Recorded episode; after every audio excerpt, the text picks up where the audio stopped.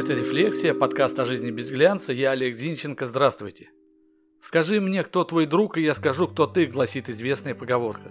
И знаете, за, наверное, сотни лет существования этой поговорки вряд ли ее можно оспорить. Я же предлагаю еще одну побосенку. «Скажи мне, чем ты себя окружаешь, и я скажу, кто ты».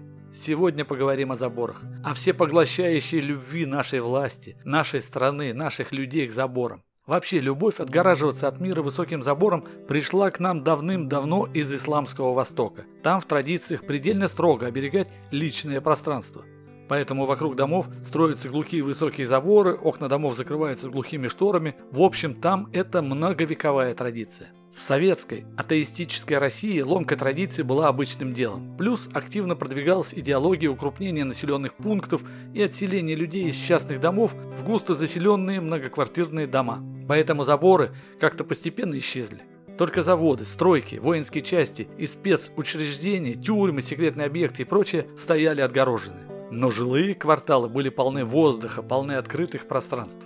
Шли годы, менялась власть, и вдруг заборы вернулись но вернулись в новой ипостаси. Заборы стали не защитниками приватного пространства, заборы стали неотъемлемым атрибутом социального и властного статуса жителей наших городов и поселков.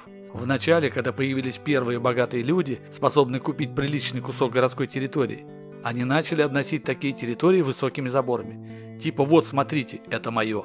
Затем эти люди стали строить элитные поселки, обнося всю территорию застройки высоким забором. Затем и сами дома на этой территории не менее высокими заборами. То есть, чтобы житель элитки дважды, а то и трижды мог подчеркнуть свою особенность. Затем случился чудовищный теракт в Беслане, где террористические ублюдки 1 сентября захватили школу. Жертвами теракта стали 333 человека, среди них 186 детей. Вот после этого теракта в нашем государстве родилась мысль обнести все учебные заведения страны высокими заборами.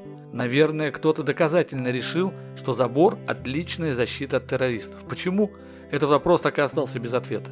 Но на этом решено не останавливаться, и вот сейчас все государственные учреждения обнесены заборами. Но, как говорится, аппетит приходит во время еды. Кто-то, сведущий в психологии нашего, не любящего соблюдать законы народа, решил, чтобы люди безопаснее переходили дорогу, надо в аварийно опасных местах отгородить проезжую часть заборами. То есть была уверенность, что пешеходы дружно начнут соблюдать правила дорожного движения. Но, увы, ничего не изменилось. Люди, как рыба в рваных сетях, находят прорехи в уродливых оградах, иногда напоминающих могильные, и все равно идут там, где считают удобным. Госучреждения пошли дальше. Им заборов показалось мало, и некоторые службы в купе с системами видеонаблюдения пустили поверху заборов колючую проволоку, установили КПП, осталось дзоты с пулеметами внутри поставить, и картина будет завершена. В общем, вначале люди попытались отгородиться от мира, потом власть отгородилась от людей. Понятно, что совсем без заборов нельзя. Есть опасные территории, такие как стройки, заводы и железная дорога. Но зачем же заборы-то вокруг казенных строений городить? Зачем жилые дворы отгородились? За стальным чистоколом свободно мыслящего человека вырастить сложно.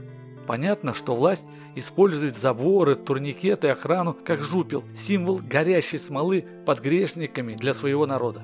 Лиши их сейчас заборов, так чего доброго у государственных мужей и жен нервные срывы начнутся.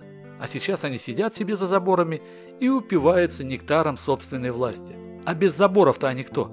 Черепахи без панцирей. Не дай бог с народом встретятся, что делать-то будут? Ну шут-то с ними, с чиновниками, они рабы полученных благ и собственных страхов. Но люди-то зачем свои дворы в заборы заковали? В 21 веке есть масса менее уродливых систем защиты и от чужих машин, и от шумных компаний. Да и заборы-то могут быть чем-то близким к эстетике окружающей местности. Они могут быть информационными фотостендами, могут быть зеркальными, чтобы отражать прилегающую местность, могут быть под что-то живописно стилизованными. В общем, будь у тех, кто эти заборы планирует и, самое главное, согласовывает хоть капелька воображения, не возникло бы ощущения, что все мы живем в заключении на специально приспособленной зоне со спрятавшимися от нас сытыми злыми надзирателями. Ведь когда тебя окружают заборы, то постепенно забор возникает и у тебя в голове, а это уже рабство. Сначала психологическое, ну а потом...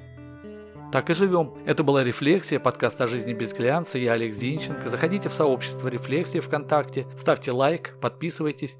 До встречи!